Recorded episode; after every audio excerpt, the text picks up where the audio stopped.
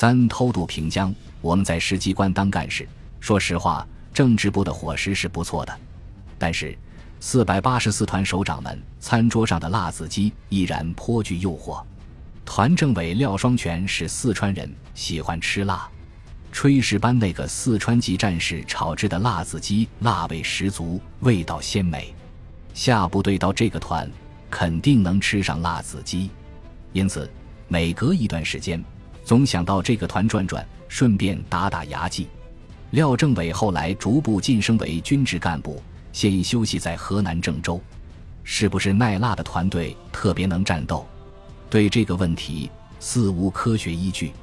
但是，四百八十四团在一九七九年二月十九日接受了攻占富河、掩护周桥部队架设平江周桥，打通富河至东西公路，沟通与战役第一梯队联系的表现。着实展示了这支部队特别能战斗这一辣的一面。富河与东西是粤北两个重镇，分别位于三、四号公路与一条支线相接的交叉点上。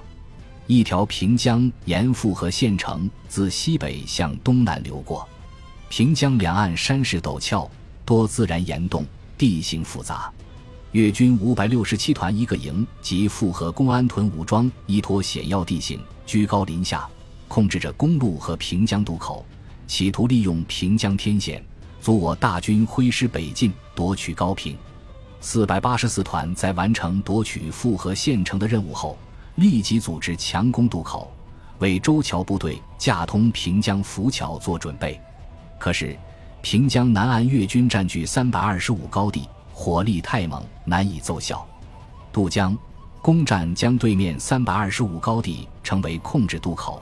掩护周桥分队成功架桥的关键，负责开设渡场的团工兵排决定借夜幕掩护偷渡平江。滚滚平江两米多深，以每秒三米的流速奔腾而下，两岸的岩石如同垒起的石墙，被急流冲刷得又光又滑。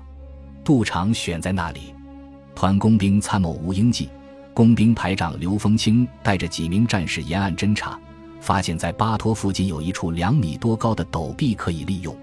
由于水流湍急，他们决定先派人到对岸，设法用钢绳拉一条横江绳，然后实施摆渡。对岸就是敌人，在熟睡的老虎头上挠痒，其危险性可想而知。派谁去？谁能去？八班长申世三第一个站出来请战。申世三战后退役，回到家乡河南省唐河县工商局就职。他一米八多的个头，不仅军事技术娴熟，还是一名篮球场上的饶将。现在的申世三已经退休，虽然年过半百，两鬓斑白，但高高的个头、魁梧的身材，当年英姿勃发的形象依稀可见。在回忆这场战斗时，我问他。市里给你记功材料上写的是工兵排八班长申世山，这是怎么回事？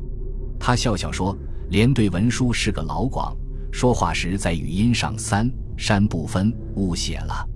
当时部队作战时间紧迫，打重庆时我又负伤住了医院，就把三误写成山，错个字也没有啥。”他说：“十九日那天天快黑的时候。”上级把渡平江的任务交给他们排，团里罗三号，副团长罗崇喜按照职务排号为第三，亲自指挥。快到半夜的时候，战友们用绳子将申世三系着，从山上送下泛舟点，然后又系好橡皮舟送往江中。遗憾的是，江水流速太急，一下子把橡皮舟与它冲散了。第一次没有成功，又连续折腾了两次，第三次。终于获得成功，橡皮舟和申世三分别被成功的送到江中。申世三迅速驾舟起航，划向对岸。夜一片寂静，黑云遮住了繁星。战友们目不转睛地注视着江心，只见一个黑点在江面上时而旋转，时而顺流而下，慢慢地靠向对岸。经过二十多分钟的艰难摆渡，申世三终于到达对岸，将横江绳拉起。偷渡开始了。申世三、李汉清、马留生和刘启亮四名技术最好的战士担负摆渡任务。小小轻舟每次只能渡送六人。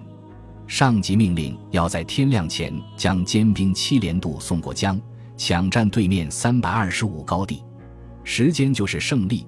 四勇士使出了平生力气，划着轻舟，在平江江面上飞快地来回倒运。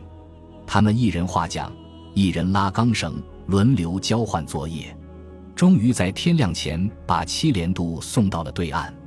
接着，七连兵分三路，神不知鬼不觉地向敌人盘踞的三百二十五高地袭击。麻痹大意的越军从睡梦中惊醒。还没有来得及还击，就被我军打垮，死的死，伤的伤，败下阵来。七连一举拿下三百二十五高地主阵地。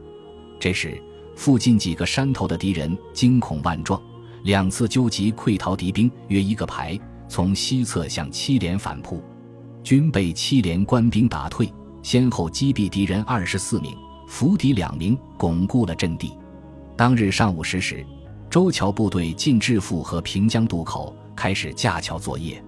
当门桥泛舟时，敌火力从北、西北方向对准桥头猛烈射击，狮炮群和火箭炮营立即组织炮火还击，步兵也以火力压制。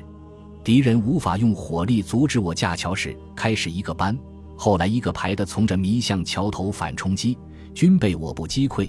阵地前留下二十多具越军尸体。十一时许，越军集中火力封锁作业地段，缆绳被打断，架桥被迫终止。团迅速指挥火箭炮营向三百二十五高地对面的着迷之敌行一个连的齐射，并要求炮兵团一个营行十分钟火力急射。着迷西山的敌火力点大部被我方摧毁。周桥部队继续架桥。十二时半，当架桥进入最后阶段时。敌残存火力点又向桥头江面射击，门桥牵引艇被打坏，作业先后中断两次。周桥三营已有伤亡，团指挥所再次组织火力压制还击，摧毁敌残存火力点，直至下午一时多，周桥胜利合成。周桥架成后，三连首先冲过周桥，向着迷、棱班发起攻击，夺取要点，巩固阵地。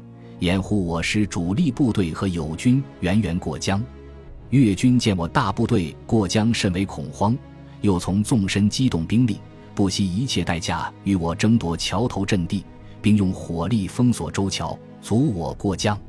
我英勇的四百八十四团指战员连续战斗，数次击退敌人，粉碎其图谋。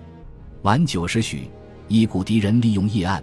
沿与裂沟，从我方阵地边缘向桥头偷袭，企图炸桥。我方发现敌人企图后，果断出击，毙敌六名，余敌逃窜。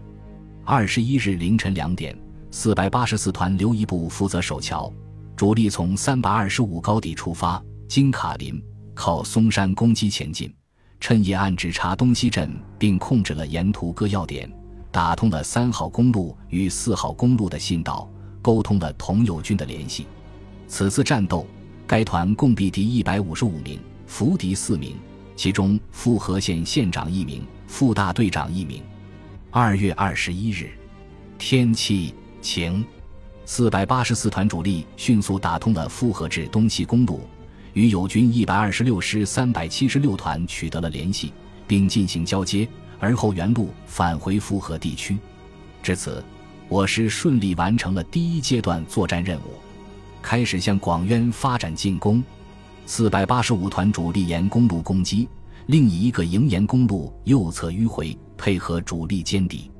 二十一日七时三十分，该团七连趁浓雾一举攻占班站西侧长信高地，先后打退敌人一个班至两个排兵力的十九次反扑和袭扰，歼敌九十余名。本集播放完毕。感谢您的收听，喜欢请订阅加关注，主页有更多精彩内容。